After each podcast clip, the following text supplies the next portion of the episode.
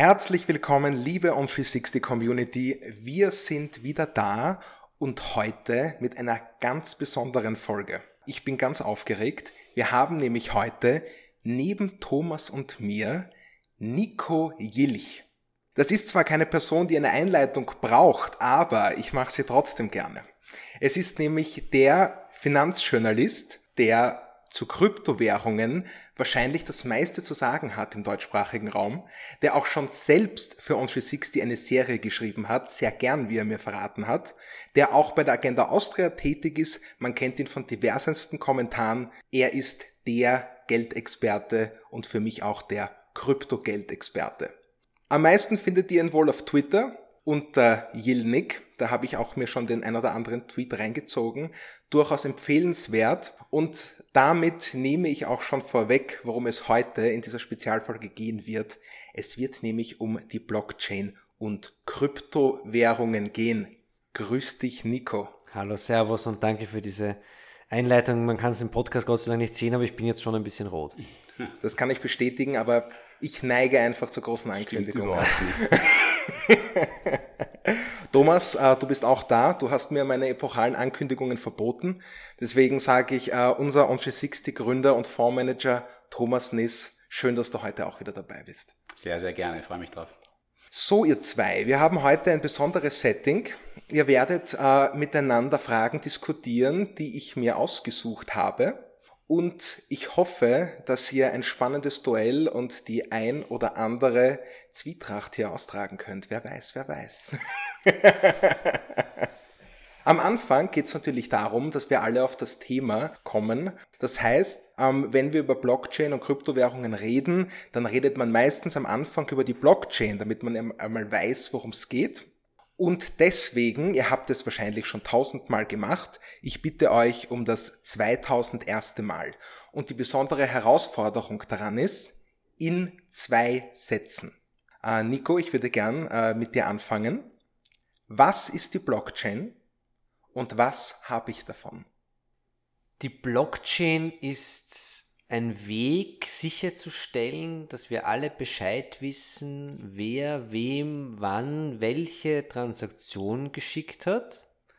Und was ich davon habe, ist Bitcoin.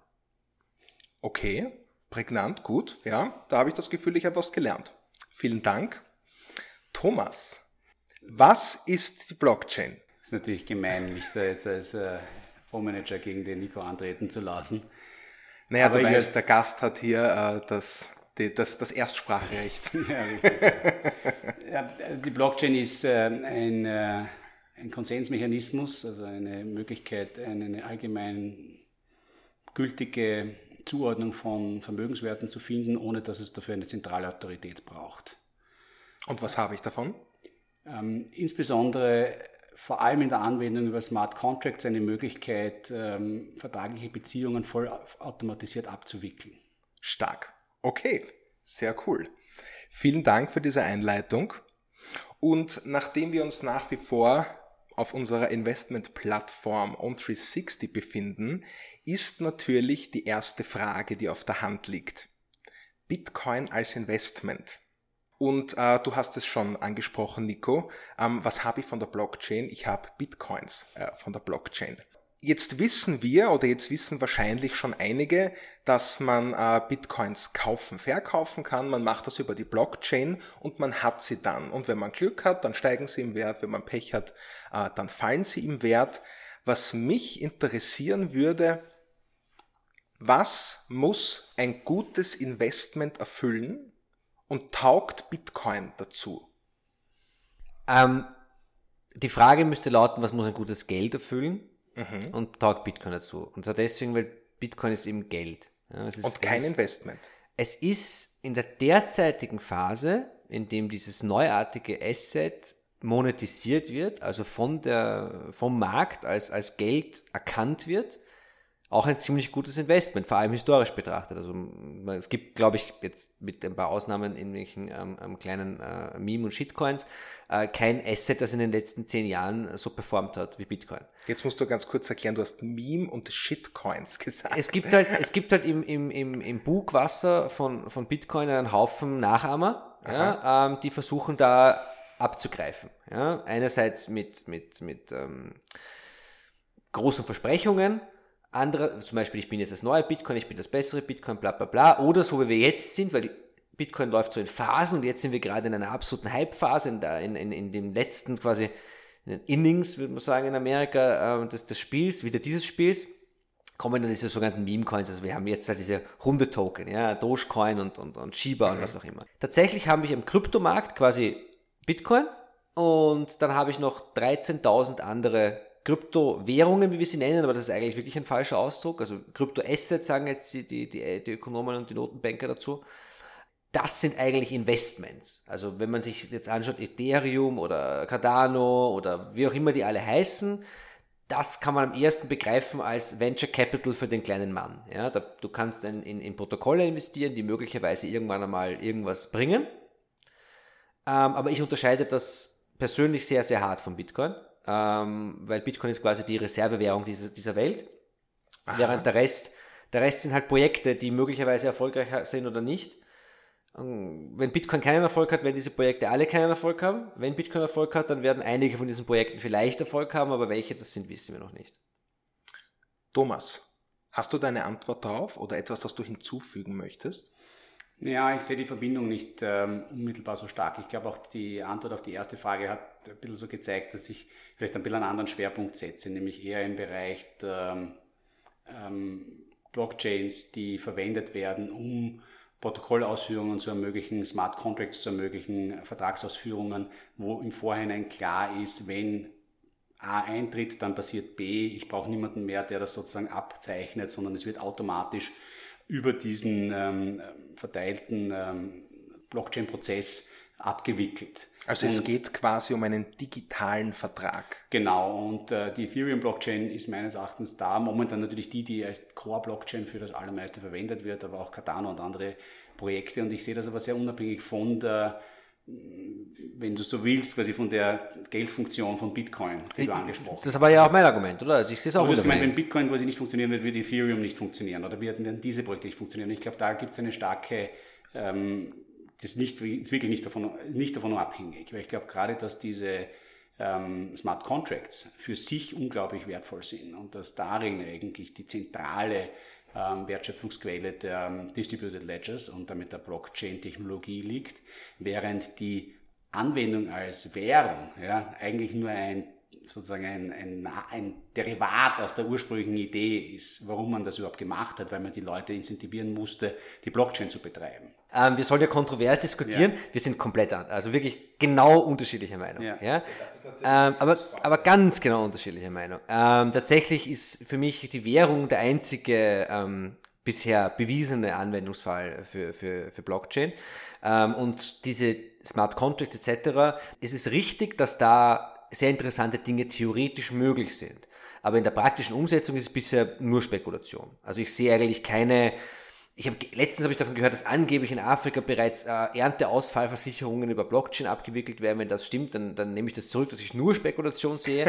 ähm, aber sonst ist da eigentlich nichts anderes als, als, als pure Spekulation unterwegs. Es hat angefangen mit, mit, mit ICOs, dann mit NFTs, jetzt sind es halt äh, äh, Meme-Coins beziehungsweise äh, DeFi. Also jetzt habe ich so viele Abkürzungen genommen. Ja, ICO ist die Initial Coin Offering, wo ich Geld zahle, dann bekomme ich Token äh, von einem neuen Projekt. NFTs sind diese Kunstgeschichten, Non-Fungible Tokens, wo ich ein, ein digitales Kunstwerk quasi kaufen kann. DeFi ist Decentralized Finance. It's not really decentralized und ist auch nicht wirklich Finance. Es ist halt ein, ein, ein Spiel auf die, auf die ICOs-Geschichte von 2017. Äh, mein Argument wäre, das Wichtigste an der Blockchain ist, dass sie sicher ist, dass ich mich auf sie verlassen kann, dass sie, dass sie, dass sie ähm, distributed, wie du sagst, ja, also ähm, dezentral ist und, und all diese Dinge sind vor allem bei Bitcoin umgesetzt. Und Bitcoin bietet mir die Möglichkeit, und das ist, glaube ich, das, was die Leute daran fasziniert, einen, eine neuartige Form der Wertspeicherung. Das heißt, im Grunde spricht es den Sparer in uns an. Das, was ihr im Grunde auch macht mit, mit On360, ähm, auch sehr erfolgreich und was, was grundsätzlich ein Indexfonds auch, auch abdeckt, ja, dass ich investiere und nicht das Geld nur rumliegen lasse. Und das ist das, was, was Bitcoin auch möchte. Ja? In der, in der Endausbauphase, du zeigst schon auf, ich höre gleich auf, in der Endausbauphase. Natürlich sind wir jetzt in einer, in einer Phase, der, auch da ist auch Spekulation, weil wer jetzt Bitcoin kauft, spekuliert darauf, dass das quasi aufgeht. Der zentrale Unterschied ist natürlich darin, dass wir ja von äh, wertschöpfenden Assets äh, sprechen, wenn wir in Aktien und in Unternehmen investieren, also Unternehmen, die ein, ein Gut nehmen, ähm, daraus äh, durch menschliche Arbeit oder durch maschinelle Arbeit ein anderes Gut machen und diese Wertschöpfung schlussendlich dazu führt, dass äh, hier den Eigentümer dieses Unternehmens äh, Gewinne zufließen. Ähm, während Bitcoin in der Form tatsächlich eher einen Währungscharakter hat, ähm, der an sich nicht wertschöpfend ist. Und wenn man sich, ähm, abgesehen davon, dass ich auch nicht glaube, dass Bitcoin ein besonders gut geeigneter Store of Value ist, aber wenn man schon den großen Vergleich machen möchte mit dem äh, sozusagen Store of Value Asset der Welt, Gold, ja, dann, ähm, dann muss man auch dort sich bewusst sein, dass Gold, das ja einen viel längeren äh, Track Record, also eine mhm. längere Geschichte hat als Bitcoin, über die Jahrhunderte eigentlich nur Inflation als Rendite erwirtschaftet hat. Weil auch dafür ist es eben da. Es ist da, um äh, am Ende des Tages Geldwert zu erhalten. Das tut es auch. Und im Gegensatz zu Bitcoin ähm, zeigt Gold eine stark negative Korrelation. Also quasi es, es verhält sich anders in seiner Wertentwicklung als die Aktienmärkte, die sehr stark von der Zukunftserwartung und von Pessimismus und Optimismus getrieben sind. Während Bitcoin als heutige, sozusagen, wenn man so will, quasi gehypte Reservewährung überhaupt keine Korrelation mit irgendetwas zeigt, sondern ein rein erratisches Verhalten auf Basis von unterschiedlichsten Theorien, die darum schwingen, dass es halt um diese, äh, diese äh, Bepreisungsunterschiede gibt. Also es gibt bei Bitcoin so eine, je, je mehr davon geschürft werden, desto weniger kriegt der Schürfer fürs Schürfen. Ähm, das macht das Schürfen dann immer unattraktiver, deswegen geht dann irgendwann einmal die Tangente so, dass es nicht mehr ausreichend, also dass es keine zusätzlichen Bitcoins mehr geben wird, was ja sehr spannend ist aus einer Werterhaltungsperspektive heraus. Aber, aber grundsätzlich sozusagen fehlt es da an vielem, was einen Wertspeicher wirklich ausmacht, nämlich Stabilität und negative Korrelation zu anderen Assets. Ganz kurz zu den Aktien. Es war ja nicht mein Ziel, da jetzt ähm, sozusagen diese Diskussion eigentlich auszulösen. Ich glaube, dass wir wirklich von zwei unterschiedlichen Dingen sprechen. Ja? Ähm, aber auch vollkommen klar, ja, nichts ist besser als in, in produktive Assets zu investieren. Ähm, und deswegen ist auch der Vergleich mit Gold am ehesten noch der, den man zu ziehen hat. Aber wir sind halt schon in einer Situation, in der wirklich viel Geld in eigentlich alle Assetklassen fließt, aus Schutzgründen, aus Spargründen. Es ist jetzt nicht so, wenn ich jetzt einen ETF kaufe mit 3000 Aktien, dann kaufe ich nicht den ETF, weil ich will, ich bin ein Riesenfan von Index investieren, das ist das, was ich, ich finde das großartig. Aber ich mache das nicht, weil ich die, genau diese 3000 Aktien so super finde, weil das die Unternehmen sind, die ich mir genau angeschaut habe und in, äh, deren, deren äh, Geschäftsmodell ich glaube, sondern weil ich mich darauf verlasse, dass der Markt die für mich aussucht und weil ich mein Geld dort abspeichern möchte. Jetzt sind wir in Österreich immer noch leider Gottes noch weit davon entfernt, dass die Leute überhaupt das checken. Jetzt, damit fangen wir mal an. Das heißt, es ist sicher gut, wenn die Leute mal lang anfangen, das zu checken. Aber Bitcoin kommt halt genau in einer Zeit, in der das, das, der, die Wert der Währungen, das, der Wert unseres Geldes, das wir verwenden, als Ventil missbraucht wird zur Krisenbekämpfung im Grunde, kann man so, kann man so abkürzen. Ja, also wir werden, wir werden halt, egal was passiert, es wird gedruckt wie wild, ja, und wir haben das auch, glaube ich, 2020 wunderbar gesehen.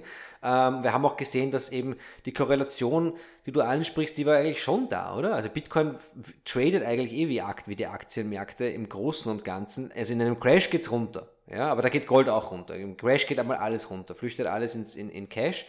Ähm, und ich meine, die Aktien sind derzeit auch, da haben wir ja auch den Boden der Realität schon lange verlassen. Da geht es ja auch nur darum, wie viel Geld äh, ähm, ist im Markt und so weiter. Ähm, aber eigentlich sind wir ja nicht hier, um über die Aktien zu diskutieren. Ähm, wir sind hier, um die Frage jetzt zu beantworten.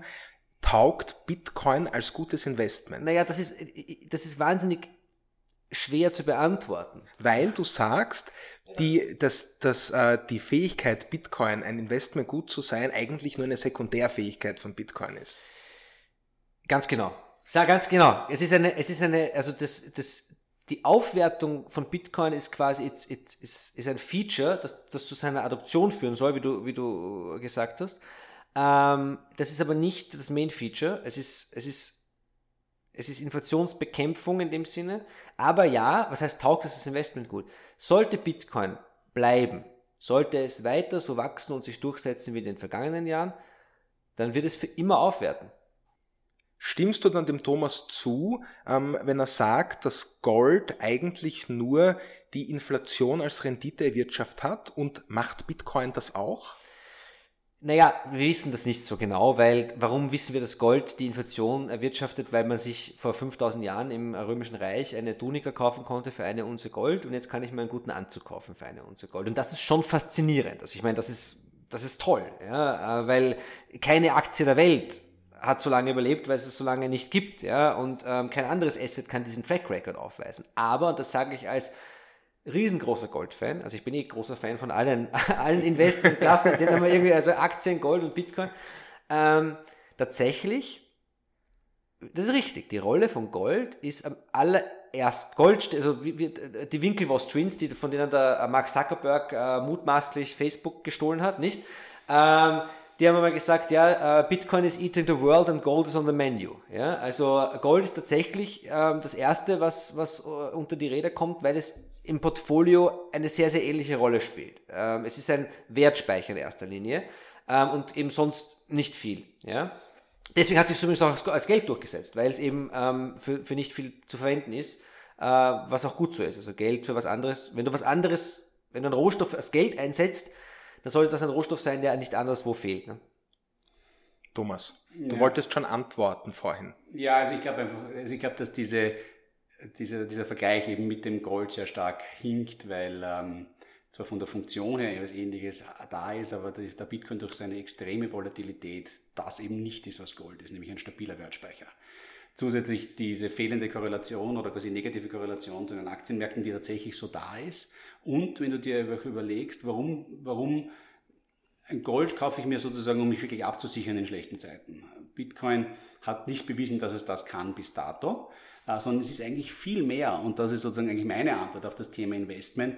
Eigentlich ist es sowas wie eine Option in ein hochspekulatives Asset, das potenziell extrem hohen Wert hat, weil die gesamte Menschheit sich auf einmal darauf einigt, dass diese Coins, die limitiert sind in ihrer Anzahl, einen gewissen Wert haben oder es wird verschwinden.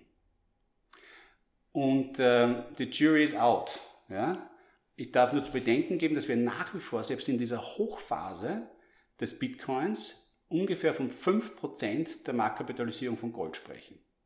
Das heißt, der gesamte Wert von Bitcoin heute ist immer nur noch ein 5% von dem, was sozusagen die Goldmarketalisierung ist, was eher ein Wahnsinn ist. Also das ist jetzt im Grunde, die, die, letzten zwei Minuten waren ein mega bullischer Investment Case von Bitcoin, den du gerade gebracht hast. Nicht, dass ja. es, es ist eine Option darauf, dass die ganze Welt sich darauf einigt, dass wir ein neues Geldsystem einführen und es ist noch extrem am Anfang. Es wird nicht das Geldsystem sein. Es wird nicht, das, es kann dann nicht als Wert, es kann nach wie vor nicht wirklich dazu dienen, sozusagen eine, eine Transaktion, das tut ja Gold heute auch nicht mehr so richtig, nicht, also eine Transaktion auszulösen, weil es dafür viel zu volatil ist.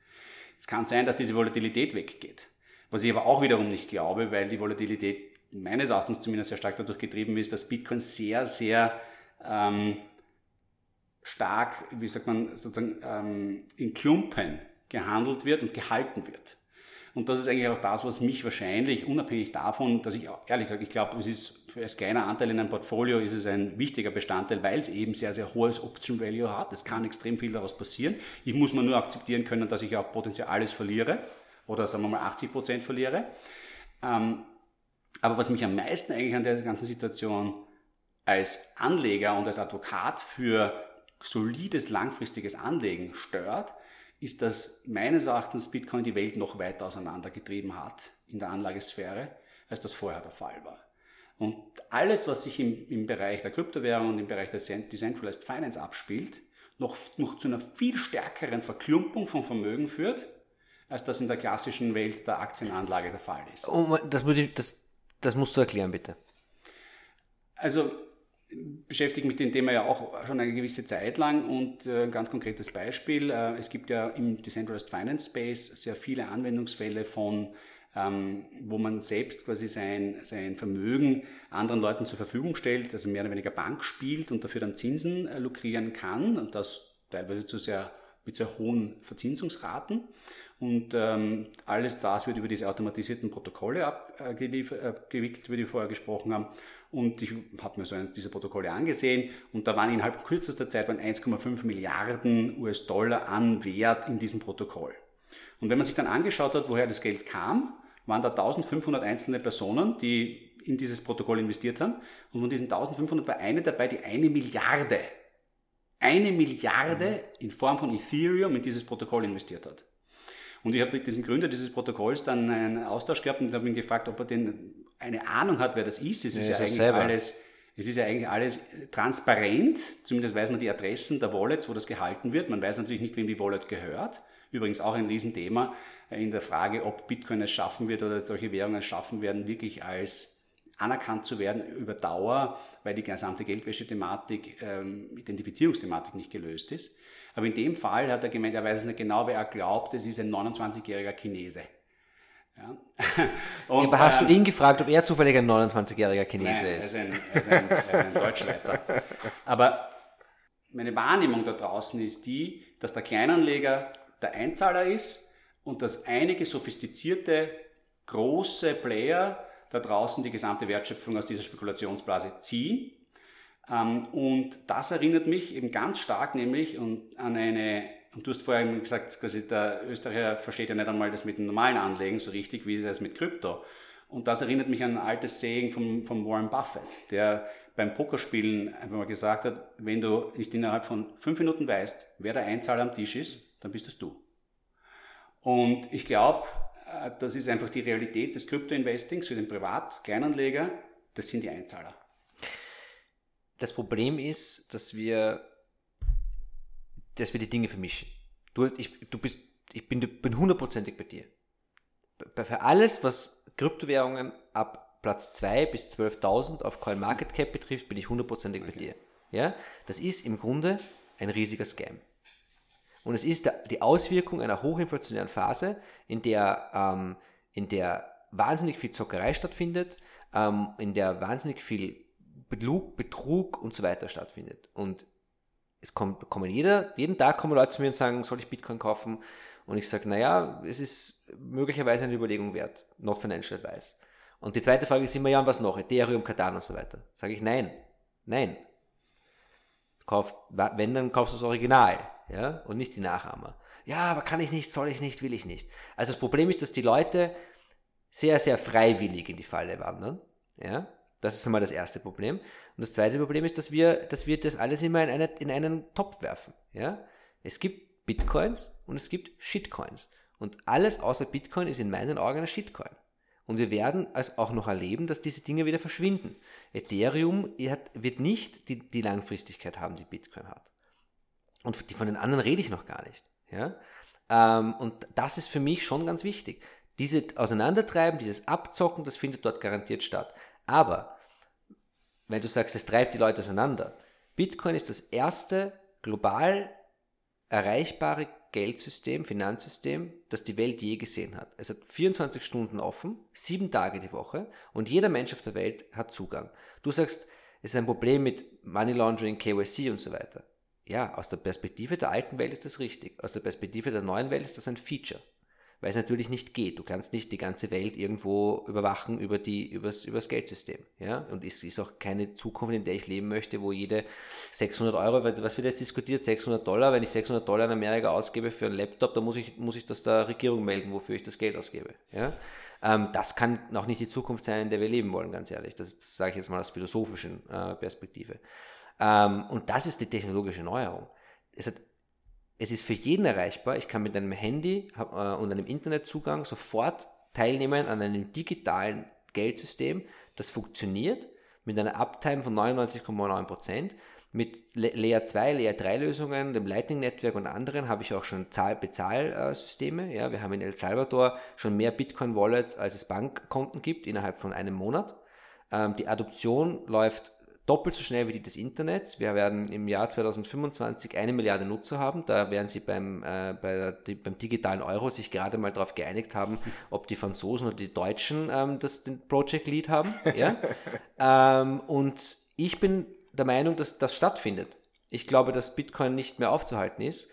und dass wir uns mit diesen neuen, ähm, mit diesen neuen Bedingungen einfach beschäftigen müssen. Und es hat wahnsinnig viele Vorteile für die Menschen. Vor allem muss man auch bedenken, wir haben in Europa den äh, relativ gutes Geld. Der Euro, der Dollar ja, sind okay Währungen. Ja. Die meisten Menschen auf der Welt leben mit schlechtem Geld. Die meisten Menschen auf der Welt leben mit schlechten Institutionen, mit schlechten ähm, Rechtssystemen. Ja. Ähm, und denen gibt Bitcoin die Möglichkeit, auf ihre, auf ihr ähm, Erspartes, auf ihr Eigentum aufzupassen, es zu transportieren ähm, und, und auch ihre, ihre Arbeitskraft in einer, in einer Währung abzuspeichern, ähm, die, diese, die ihre Zeit und ihre Arbeitskraft respektiert.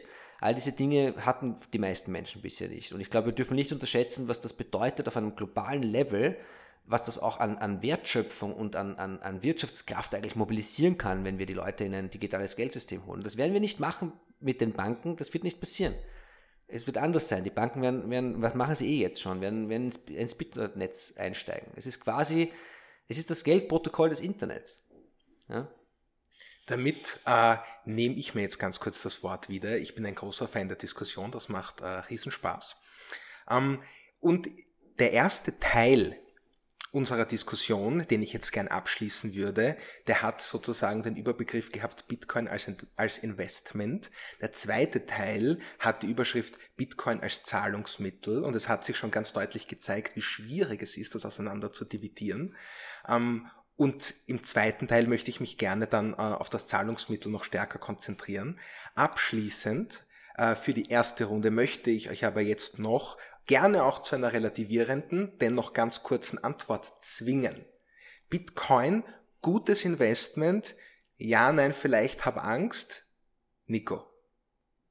Auf Basis der bisherigen vorhandenen Informationen ist die Antwort ziemlich eindeutig ja. Vielen Dank dafür. Thomas. Hochspekulatives Asset, das man in kleinen Dosen aus diesem Grund auch in seiner Vermögensallokation halten kann. Okay, vielen Dank. Ich finde, ein Punkt, äh, der daran anzumerken ist, äh, ist ein sehr profaner, nämlich, dass äh, wenn man den Zugang zu seiner Wallet verliert, dann ist das Geld, dann ist das Investment lost forever. Nicht? Das ist, finde ich, noch ein, ein wichtiger Punkt, den man auch, wenn wir hier zu Menschen sprechen, die sich überlegen, vielleicht zu investieren, anmerken sollten. Wenn man dann selber in einem dezentralen Netzwerk seine Wallet, die Software ist, äh, nicht mehr zugänglich hat, dann hat man diese Bitcoins für immer verloren. Und nicht, und wie wir heute äh, wissen, sind äh, mindestens, und diese Informationen sind schon, glaube ich, ein paar Jahre alt, vier Prozent aller Bitcoins bereits verloren. Das heißt, äh, potenziell nicht mehr zugänglich und auch nicht mehr wiederzufinden. Das, das System bringt mir aber trotzdem etwas, auch wenn ich alle meine Bitcoin verliere oder null habe, ja, gehe ich arbeiten und, und hole mir wieder Bitcoin und, und dann habe ich ja wieder Bitcoin. Ja. Es, okay. geht, es geht nicht darum, unter Anführungszeichen reich zu werden oder, oder ähm, ähm, da jetzt sein ganzes Geld reinzustecken und zu, zu warten. Weil natürlich ist das für, kommt das jetzt vor, weil wir in einer Hyperwachstumsphase sind, die übrigens auch wieder vorbeigehen wird. Also wir werden jetzt wahrscheinlich in den nächsten Monaten noch einen Boom sehen und dann wird es wieder einen Bust geben und dann wird das Interesse wieder, wieder runtergehen und dann wird es zwei, drei Jahre ähm, seitwärts gehen und dann werden, werden nicht so viele Leute über Bitcoin reden wollen. Das war in der Vergangenheit auch schon so. Was diese ähm, äh, Eigenverwahrung betrifft, ja, das ist halt auch ein Feature. Ja. Also das war, hat mich zum Beispiel auch lange davon abgehalten. Ich habe mich seit 2013 mit Bitcoin beschäftigt und da hat, ja, machst du alle Phasen durch, auch die, wo du sagst, ja, wer will denn ein Geldsystem, ähm, wo man so viel Eigenverantwortung hat, dass man das alles verlieren kann. Und dann bin ich irgendwann in der Nacht aufgewacht, schweißgebadet, habe mir gedacht, ja, was, wenn das ein Idiotentest ist? Weil natürlich wirst du, natürlich wirst du Lösungen finden. Und es gibt jetzt schon Lösungen, ja. Das ist natürlich, du bist jetzt quasi, das muss man schon dazu sagen, auch wenn wir das, den Eindruck haben, Bitcoin gibt schon so lange. Ich sage immer, wir sind jetzt in der Phase, wo wir ich kann mich erinnern, so in den 90er Jahren, als ich in die Schule gegangen bin, haben wir als alle E-Mail-Adressen gemacht. Und was haben wir mit den E-Mail-Adressen dann gemacht? Wir haben uns gegenseitig E-Mails geschickt, die waren bedeutungslos, aber was hätte man damit sonst machen sollen? Ne? Ähm, so ist es ein bisschen bei Bitcoin jetzt, ja. Also die, die jetzt einsteigen, haben halt dann Bitcoin-Wallets und schicken sich gegenseitig ab und zu mal Bitcoin, aber das war es auch schon. Wir sind noch sehr am Anfang und es spricht ja auch nichts dagegen, noch zu warten, abzuwarten, das zu beobachten. Ähm, es gibt keinen Grund, da irgendwie in Panik zu geraten. Ähm, und äh, die meisten Menschen lassen das dann in der Praxis einfach auf einer Börse liegen so wie du dein Geld auf der Bank liegen lässt, aber das hat halt dann auch wieder ein Risiko. Ne? Da hat dann das Risiko, dass der Börsebetreiber entweder gehackt wird oder mit deinem Geld abhaut alles schon vorgekommen. Ähm, das ist halt, ja, es ist der wilde Westen. Es ist, wie gesagt, die 150 Millionen Nutzer äh, entsprechen ungefähr dem Internet 1998. Ja? Ähm, das heißt, wir sind dann noch ganz am Anfang. Vielen Dank für den abschließenden Kommentar. Äh, damit möchte ich gerne auch schon die zweite Runde eröffnen. Bitcoin als Zahlungsmittel. Und äh, dazu äh, hatte ich einen ganz interessanten Gedanken, der euch vielleicht, äh, den ich euch mitgeben möchte dabei. In der Ökonomie gibt es ein Gesetz, das heißt das Greshamsche Gesetz, Gresham's Law, und das sagt, dass das schlechte Geld immer das gute Geld schlägt. Was das zum Ausdruck bringt, ist, dass das Geld, das Wert hält und im Wert auch steigt, nach und nach nicht mehr ausgegeben wird und somit aus dem Umlauf verschwindet. Und was dagegen gehandelt wird, wird jenes Geld, das man schnell wieder loswerden muss. Und das ist eine Frage, die mich bei Bitcoin beschäftigt. Wenn nämlich Bitcoin so volatil ist und immer weiter steigt, wo liegt dann meine Motivation darin, Bitcoin tatsächlich als Zahlungsmittel zu verwenden und auszugeben. Also, wenn, da schaue ich jetzt dich an, Nico, seine Primärfunktion zu nutzen und nicht einfach zu sagen, nein, ich lasse es liegen, es ist deflationär. Das heißt, rein theoretisch müsste es ja immer mehr wert werden. Und nachdem ich dich angesprochen habe, Nico, lasse ich auch die zweite Runde dich eröffnen. Das ist ein eine klassische Überlegung und das ist sozusagen die Grundlage des Arguments, wir brauchen unbedingt Währungen, die abwerten mit der Zeit, damit die Leute auch aus, ihr Geld ausgeben, aber wir reden nie über die Nachteile dessen. Ja, also wir haben heute überall eine, eine Fast Fashion, Fast hier, Fast das. Ja, wir leben in einer Welt, in der die Leute sich 20 äh, Paar Schuhe kaufen pro Jahr statt ein Paar für 20 Jahre. Ähm, das ist jetzt sehr plakativ gesagt, aber es gab auch andere Welten schon. Ähm, grundsätzlich in der, in der Ökonomie redet man da von einer, von einer hohen Zeitpräferenz. Ja? Also das heißt, ich gebe, ich, mir ist die Zukunft nicht so wichtig, ich kann äh, schlecht für die Zukunft sparen, ähm, weil ich auch nicht die Möglichkeiten dafür habe. Also gebe ich das Geld aus oder ziehe es sogar den Konsum vor ähm, durch Kredit. Bitcoin ist das, das Gegenstück dazu. Das ist korrekt. Ähm, und das ist halt in den Augen ähm, ähm mancher Ökonomen, ähm, die kriegen dann, die werden dann überhaupt panisch, weil dann könnte ja die Wirtschaft äh, vielleicht nicht mehr weiter wachsen. Ähm, die Wahrheit ist natürlich, irgendwann einmal kommt jeder zu dem Punkt, äh, wo er was braucht. Ne? Also wenn ich jetzt, wenn ich jetzt sagen wir, ich habe natürlich nicht 100 Bitcoin, schön wäre es, aber sagen wir, ich habe 100 Bitcoin und ich habe eine Familie und die Familie braucht ein Haus und da werde ich die Bitcoin behalten und da werde ich das Haus kaufen. Ja? Also das ist diese, diese Vorstellung, dass man sich nichts kauft, nur weil, weil, weil, weil das Geld mehr wert wird, ist ist einfach ist grundlegend einfach auch naiv. Ja? Ähm, auch die Computer werden permanent billiger, ähm, wir kaufen sie trotzdem. Ja? Ähm, das heißt jetzt nicht, dass, dass, dass, dass dieser Effekt nicht besteht, das stimmt, das, weil wir eben, du musst, das eine ist die, die, die Theorie, das andere ist die Praxis. Ja? In der Praxis unter Bitcoinern bist du schon, unter den Hardcore-Bitcoinern bist du schon uncool, wenn du überhaupt noch Sessel zu Hause hast, weil die kannst du ja verkaufen für Bitcoin. Ja? Ähm, weil natürlich in dieser Hyperphase, in der wir jetzt sind, natürlich, ja, jeder Sessel, der heute 200 Euro kostet, das, das habe ich verraten, wie, was ich glaube, was Sessel kostet oder 20 Euro kostet, ähm, der, der, ähm, äh, der kann in, in, in, in zehn Jahren verglichen mit dem äh, Wert, den, den Bitcoin gestiegen ist, auch irgendwie 20.000 Euro wert sein. Ja, aber ich glaube, dass das ist auch eine philosophische Sache und irgendwann einmal ist das nicht mehr, ist das nicht mehr entscheidend. Warum soll ich es ausgeben? Naja, die Frage ist eher, warum sollte ich das andere Geld halten? Das, das angeblich schlechte Geld. Wozu, was mache ich mit dem? Dann, dann kaufe ich halt Bitcoin dafür. Wo, wo, das, die, das verstehe ich nicht ganz. Diese Vorstellung, dann renne ich mit, mit Euros, die abwerten in der Geldbörse rum. Ähm, theoretisch, ja, wenn ich sage, ich, ich gebe das Geld morgen wieder aus, dann werde ich dazwischen nicht in Bitcoin gehen. Aber wenn ich wenn ich wenn ich es länger liegen lassen kann, dann dann das ist die Theorie bitte, ja. It's not financial advice. Wir sind da ganz am Anfang ich würde auch, wenn mich jemand fragt, in, wie, wie, wie schütze ich mich vor der Inflation, würde ich auch sagen, zuerst breit aufgestellter Indexfonds, ich kenne da jemanden, der hat eine App, ja. Ähm, also das, darum geht es nicht, ich rede von der Theorie. Ja? Vielen Dank. Thomas. Also gutes Geld oder schlechtes Geld. Also ich, es gibt einen guten Grund, warum ich nicht Volkswirtschaftslehre studiert habe. Aber ähm, ich, ich für mich als jemand, der also wirklich so ganz im Herzen diese Wertschöpfung der Unternehmen trägt, ist eigentlich das Schönste, was es geben würde, wäre ein, ein äh, in, an der Block, auf der Blockchain handelbarer ähm, ein System, das mehr oder weniger die Wertschöpfung der ganzen Welt äh, widerspiegelt. Also sozusagen wie eine Währung, die im Hintergrund äh, getragen wird von äh, nicht von dem Glauben an eine Regierung oder von dem Glauben von vielen Investoren, sondern die getragen wird von der Wertschöpfung der, der Unternehmen auf dieser Welt. Ähm, wenn man so möchte, würde ein, ein tokenisierter ETF, der, ähm, der für sich steht und als ähm, eine, die erste Währung wäre, die tatsächlich real eigentlich an Wert sozusagen gewinnt. Ver verrätst uns da die Zukunft von On360 gerade? das ist sicher etwas, wovon ich gerne ab und an einmal träume, ja, in diese Richtung zu gehen. Ja. Hast du nicht gerade Bitcoin beschrieben? Aber Bitcoin hat selbst keine reale Wertschöpfung. Ähm, ich rede von einem, einer Verbriefung einer realen Wertschöpfung. Bitcoin selbst ist ja eben ist ja auch nichts anderes als Fiat, als Glaube. Genau, aber als, wenn du, aber du hast auf der einen Seite hast du pures Geld. Pure, du, du sagst, unabhängig von Staat, unabhängig von, von Banken, unabhängig von allem. Es ist ein, hm. im Grunde ein Computersystem, in dem, in dem das ist das Tauschmittel, das Geldmittel. Und auf der anderen Seite hast du die Wertschöpfung. Du musst dir die Wertschöpfung irgendwie handeln. Also wir brauchen ja Geld. Das heißt, Geld ist ja immer nur das wert, was du dafür kaufen oder verkaufen kannst.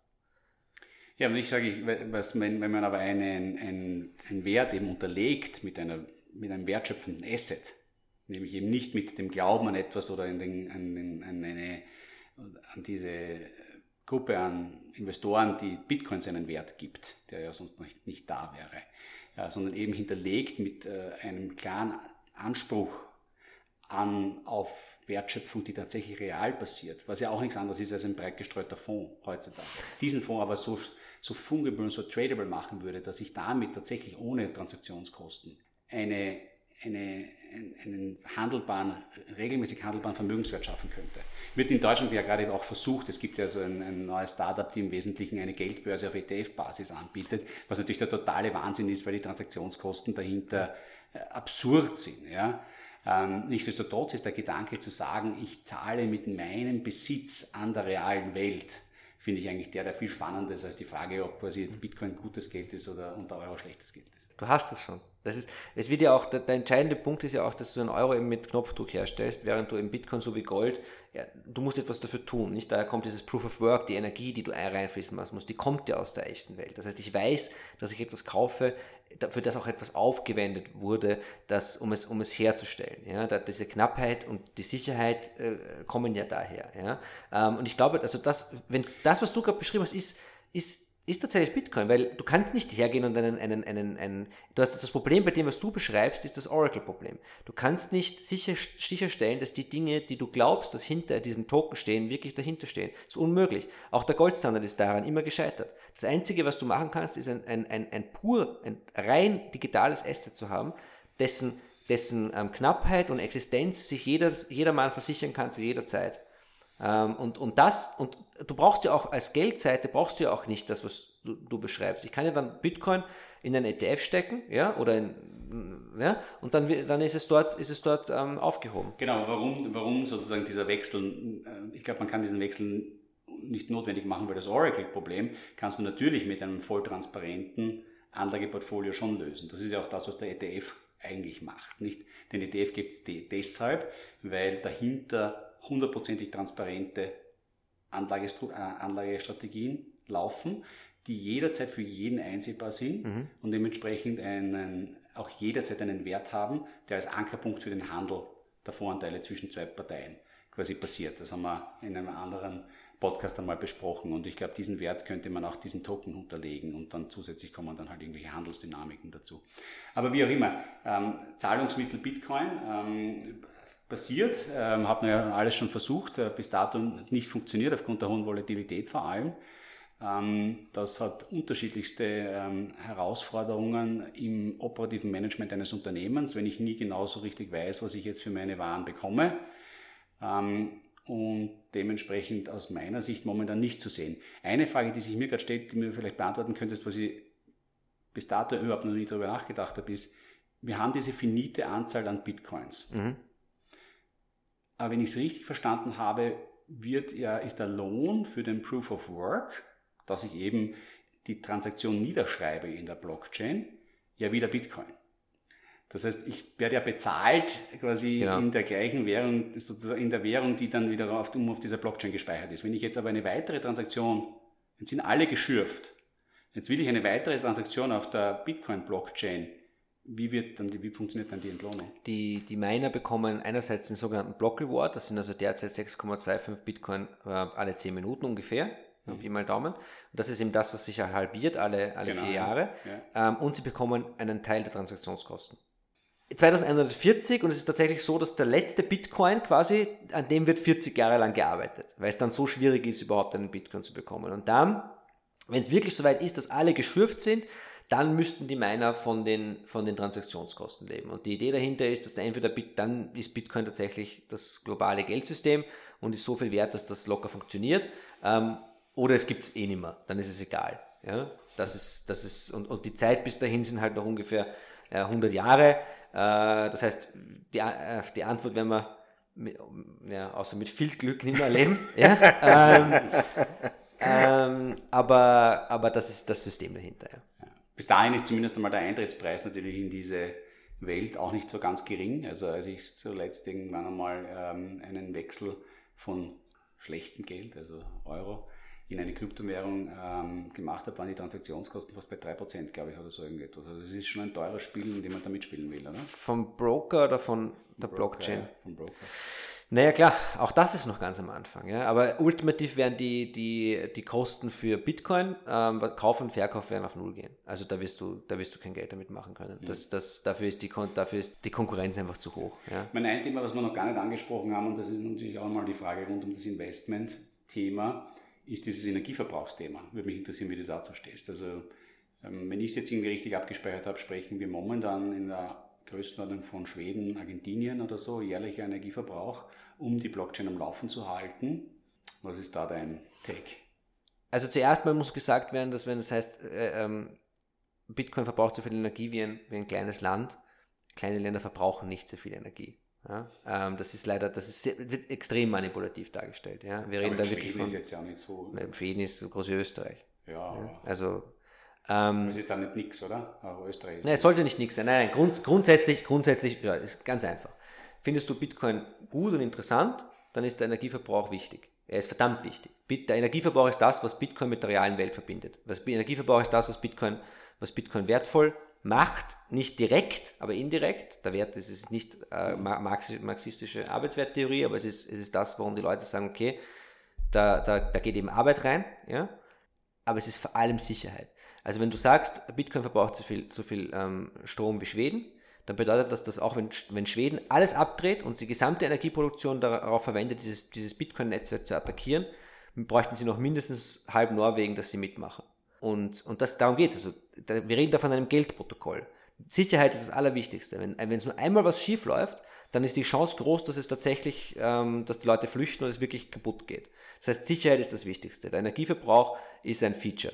Ein ganz, ganz wichtiges Feature. Hat aber, hat aber auch Knock-on-Effekte, über die man eben auch sprechen sollte. Wie zum Beispiel, natürlich, meiner suchen immer die günstigste Energie. Jetzt ist das, ist das derzeit oft schmutzige Energie, die von Staaten ähm, subventioniert wird.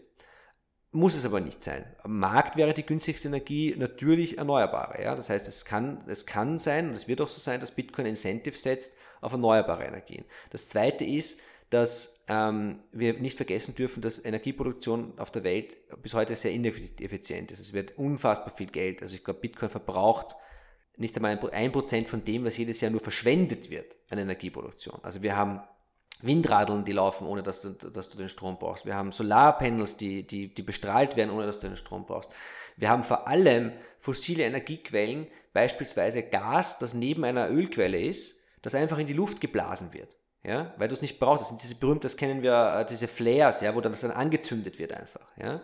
Und Bitcoin gibt erstmals die Möglichkeit einer, eines dezentralen Energiemarktes, eines Energy Buyers of Last Resort. Du kannst einen, du kannst einen Bitcoin minen an einem Container neben so einen, eine Ölquelle stellen und das Gas, das dort rauskommt, zu Geld machen.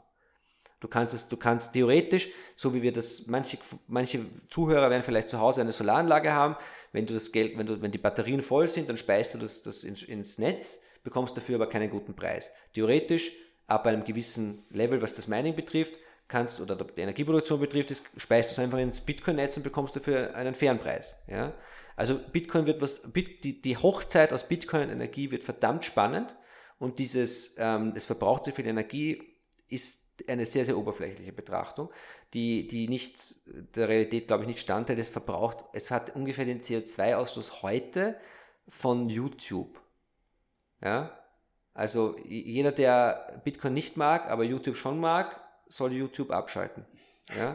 Also dein Argument ist auch das, dass im Verhältnis zu dem, was Bitcoin leisten kann, an Sicherheit und potenziell ein Zahlungsmittel zu sein, das keine dahinterliegende Institution braucht, einen verhältnismäßig niedrigen Energieverbrauch hat. Ja. Verstehe ich das richtig? Ja, und auch andere Dinge wir uns sparen, wie zum Beispiel die Pensionsrückstellungen für Notenbanker.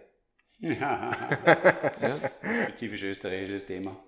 Aber wahrscheinlich nicht nur österreichisch sogar. Ja. ja. ja.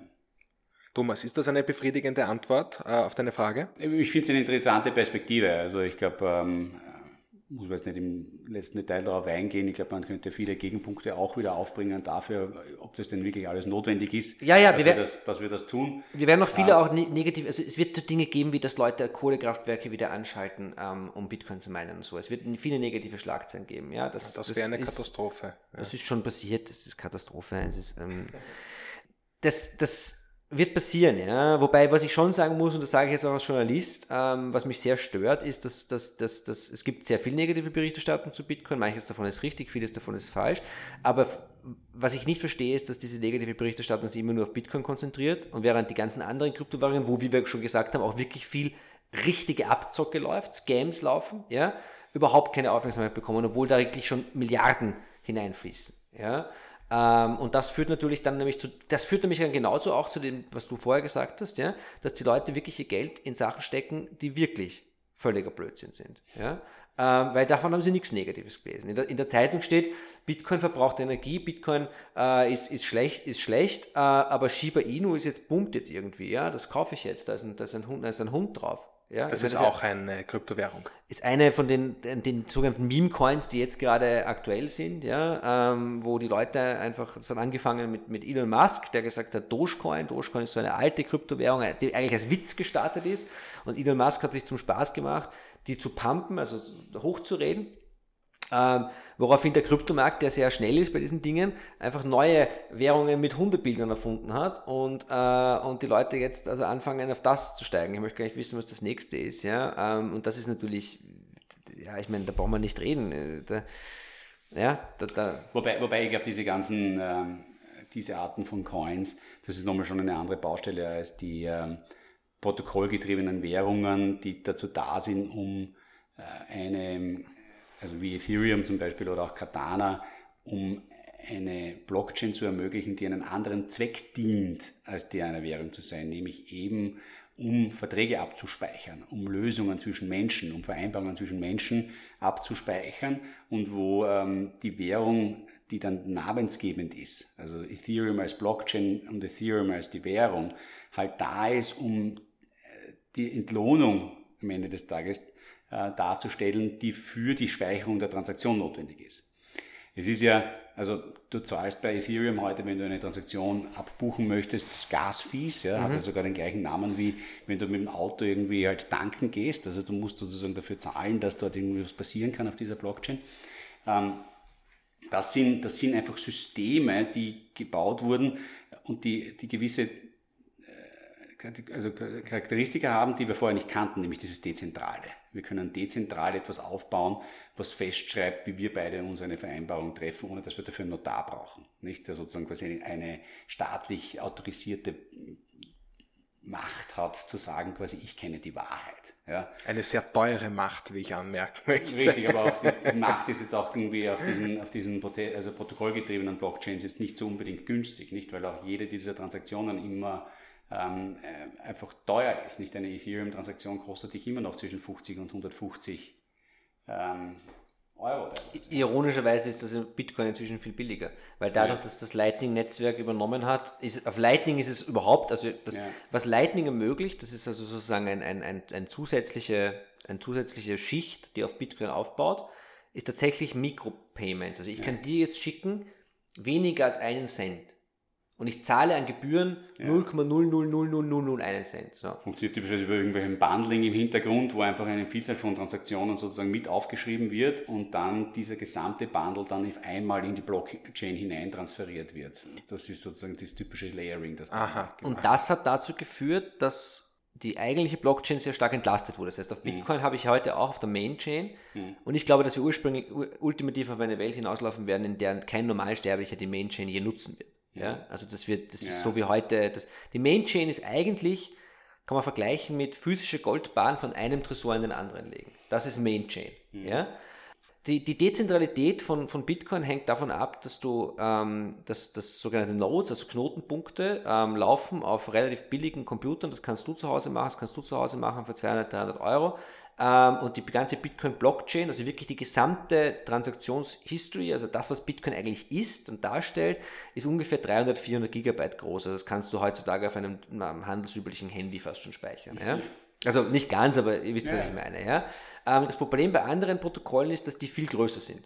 Ja? Und ab einem gewissen Level, ab einer gewissen Größe brauchst du um, eine, um eine, so einen Knotenpunkt zu betreiben, einfach Datencenter. Da kannst du das nicht mehr mit deinem Zuhause machen. Und das ist eben zum Beispiel das Problem bei Ethereum. Deswegen laufen die meisten Ethereum-Nodes auf Amazon Web Services oder in Fura. In Fura ist wiederum eine Firma von Joseph Lubin, der ist, hat Ethereum mitgegründet und steckt mit seinen Fingern in jedem einzelnen dieser Dinge drinnen. Und diese diese ähm, zentralen Personen wie auch die Zentralisierung der Infrastruktur sind natürlich Sicherheitsrisiken, ähm, und Ethereum ist jetzt nur ein, ein Beispiel. Aber was mich eigentlich interessieren würde, wenn wir schon so tief drinnen sind, ist das Wertversprechen. Das würde mich auch interessieren. Ja, ich sehe das schon. Ich kann, wir können Verträge machen, Smart Contracts auf Ethereum. Aber woher kommt der Wert? Also, warum ist dann ein Ethereum 5000 Dollar wert, oder ich weiß nicht, was ist es jetzt? Sind es eh 5000, oder? 4000 Dollar. Ja, 4000, ja? Um den Dreh, ja. ja. ja. Warum ist ein Ethereum 4000 Dollar wert? Nur weil wir uns ausgemacht haben, ähm, was weiß ich, was machen wir für einen Vertrag? Ja, das, ähm, du kaufst mein altes Auto oder was? Ja, oder ich kaufe dein, eher ich kaufe deins.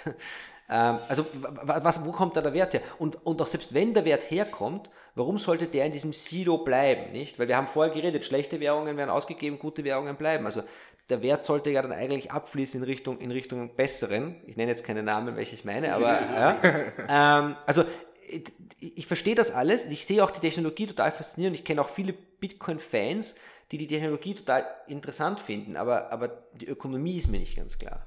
Ja, ich brauche die, brauch die Währung, um äh, in diesen Vertragssystemen Verträge schließen zu können.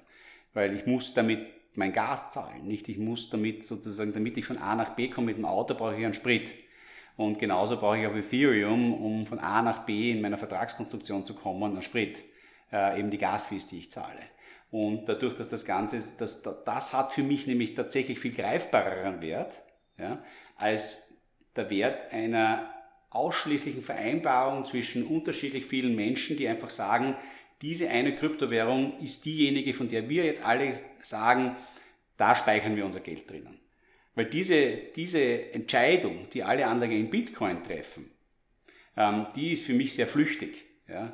Ähm, das ist auch immer wieder ein Thema bei Gold gewesen. Bei Gold hat man immer noch gesagt, ja, was hat diesen Schmuckwert und all diese Dinge. Das hat ja Bitcoin alles nicht. Ne? Das hat viele andere positive Komponenten, die du vorher angesprochen hast, nämlich, dass wir natürlich in einer Währungswelt leben, wo wir gut strukturierte, von sehr gescheiten Menschen im Wesentlichen zentral gesteuerte Währungen haben, versus andere Menschen, die auf der Welt mit Wahnsinnigen zu tun haben, wenn es um ihre Währungspolitik geht und dort Hyperinflation an sozusagen an der Tagesordnung ist und so etwas wie Bitcoin offensichtlich hier dann auch mal eine andere Werthaltigkeit bekommen kann. Nichtsdestotrotz ist es eine ausschließliche Vereinbarung zwischen Menschen, die sagen, etwas, das eigentlich keinen Wert hat, abgesehen davon, dass es sehr viel Energie braucht, um überhaupt zu entstehen und man dann argumentieren könnte, ne, alles, was es einmal wert ist, ist es das, was Energie hineingesteckt wurde. Ich kann, mich darauf, ich kann mich darauf verlassen, dass niemand mit dem Zauberstab hergeht und mehr Bitcoin macht. Darum geht's. Ja, ja, ähm, ja zumindest das 51%-Problem ist bei Bitcoin sehr, mittlerweile sehr weit in die Ferne gerückt, dass irgendjemand 51% der gesamten Rechenleistung genau. kontrollieren würde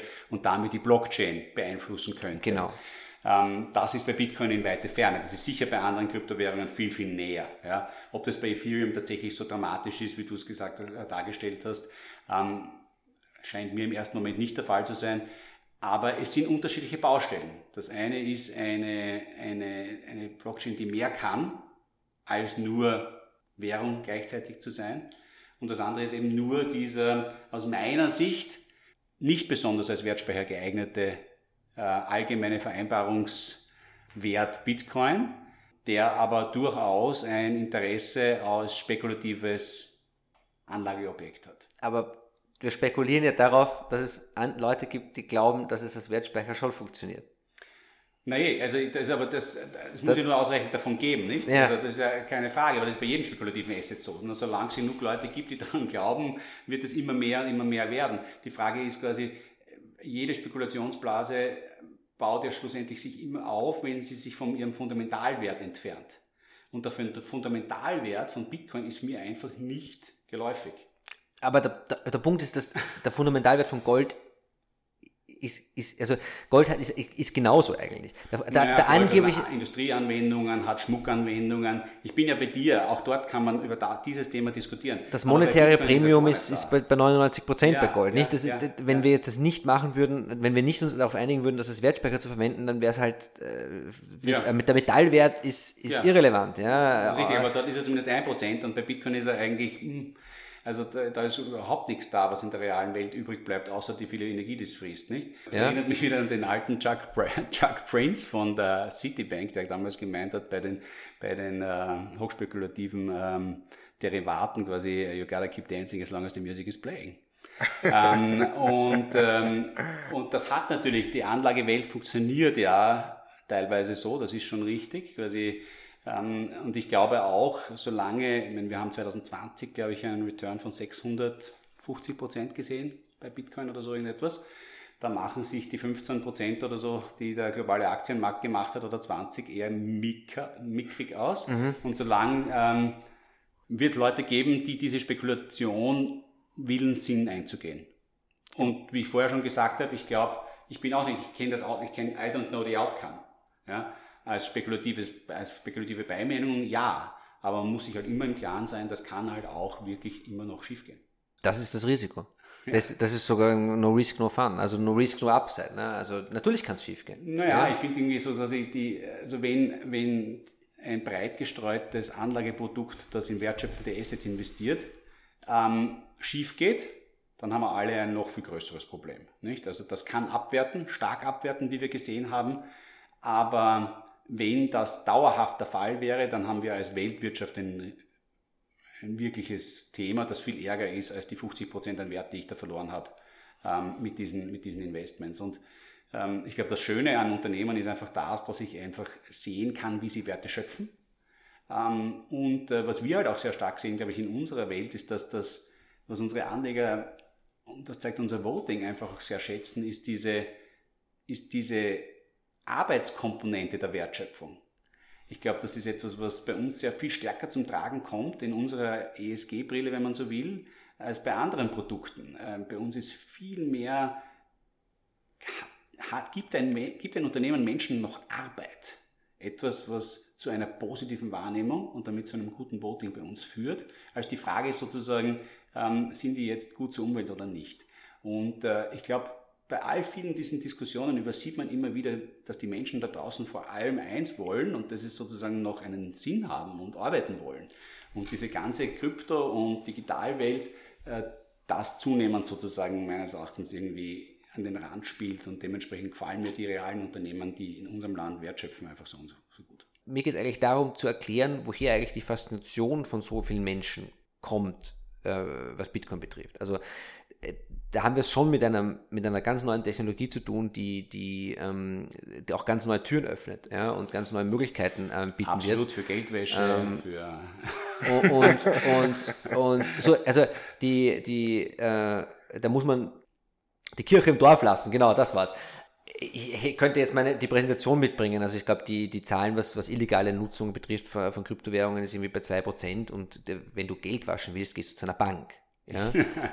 ähm, und, und das ist also wirklich, Mein, mein, Lieblings, mein Lieblingsartikel, den ich bei jeder Präsentation herzeige, ist ein, Guardian-Artikel aus dem Jahr 2011, wo der damalige Chef der ähm, am äh, UNO ähm, Drogen und äh, Verbrechen, UN Drugs and Crime, ähm, die übrigens in Wien sitzt, ein Interview gegeben hat zu seinem Abschied, wo er gesagt hat, er will das der Welt nur mitteilen, das ist untergegangen damals, aber es ist im Guardian erschienen, er, gesagt, er will das der Welt nur mitteilen.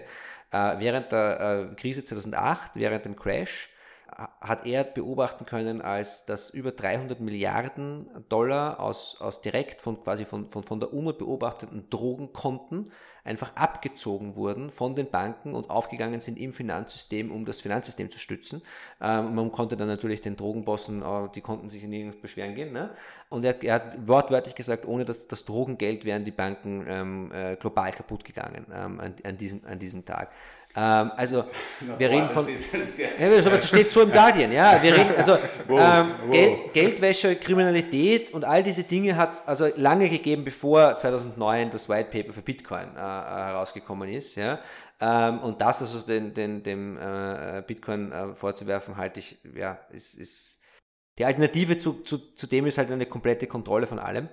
Und das ist auch nicht sehr prickelnd, finde ich. Wunderbar, meine Herren, das, äh, das war eine richtig spannende Diskussion. Es ging vor langer Zeit darum, ob man mal mit Bitcoins bezahlen kann. Aber es war so spannend. Ich habe mir gedacht, äh, das lassen wir so laufen, wie es ist. Ja, das äh, hat einen Riesenspaß gemacht. Äh, wir haben uns leider äh, unserem Zeitlimit schon genähert. Und um der Form zu dienen, werde ich euch auch jetzt noch einmal in aller Kürze die, Am die Antwort abverlangen, ob Bitcoin potenziell ein, als Zahlungsmittel dienen wird, dienen könnte. Thomas. Es ist nicht ausgeschlossen in der Form, wie es der Nico auch erwähnt hat, dass ähm, tatsächlich quasi die, ähm, die Basis-Chain ähm, da im Hintergrund mehr oder weniger die Goldbahn mehr oder weniger hin und her schaufelt und darüber Protokolle laufen, die das tatsächlich abwickeln. Das ist nicht auszuschließen. Ähm, ich halte die Wahrscheinlichkeit dafür sehr gering. Äh, lieber Nico, ich habe fast den Eindruck, ich könnte dir deine Antwort vorwegnehmen, aber ich würde sie lieber nochmal aus deinem Mund hören. Die Antwort ist ganz einfach, sie ist ja. Ich könnte dir jetzt auch ein Bitcoin schicken. Ich tue es aber nicht. Ich bedanke mich ganz herzlich äh, bei euch beiden, besonders bei dir, äh, Nico Jillich. Wirklich schön, dass du heute vorbeigekommen bist. Danke für die Einladung. Ich hoffe, es war nicht das letzte Mal. Und äh, damit äh, verabschieden wir uns, liebe On360 Community. Äh, wir wünschen euch einen guten Morgen, eine schöne Mittagspause oder eine gute Nacht, je nachdem, wann ihr das hört. Viel Spaß. Ciao. Ciao, Baba. Tschüss.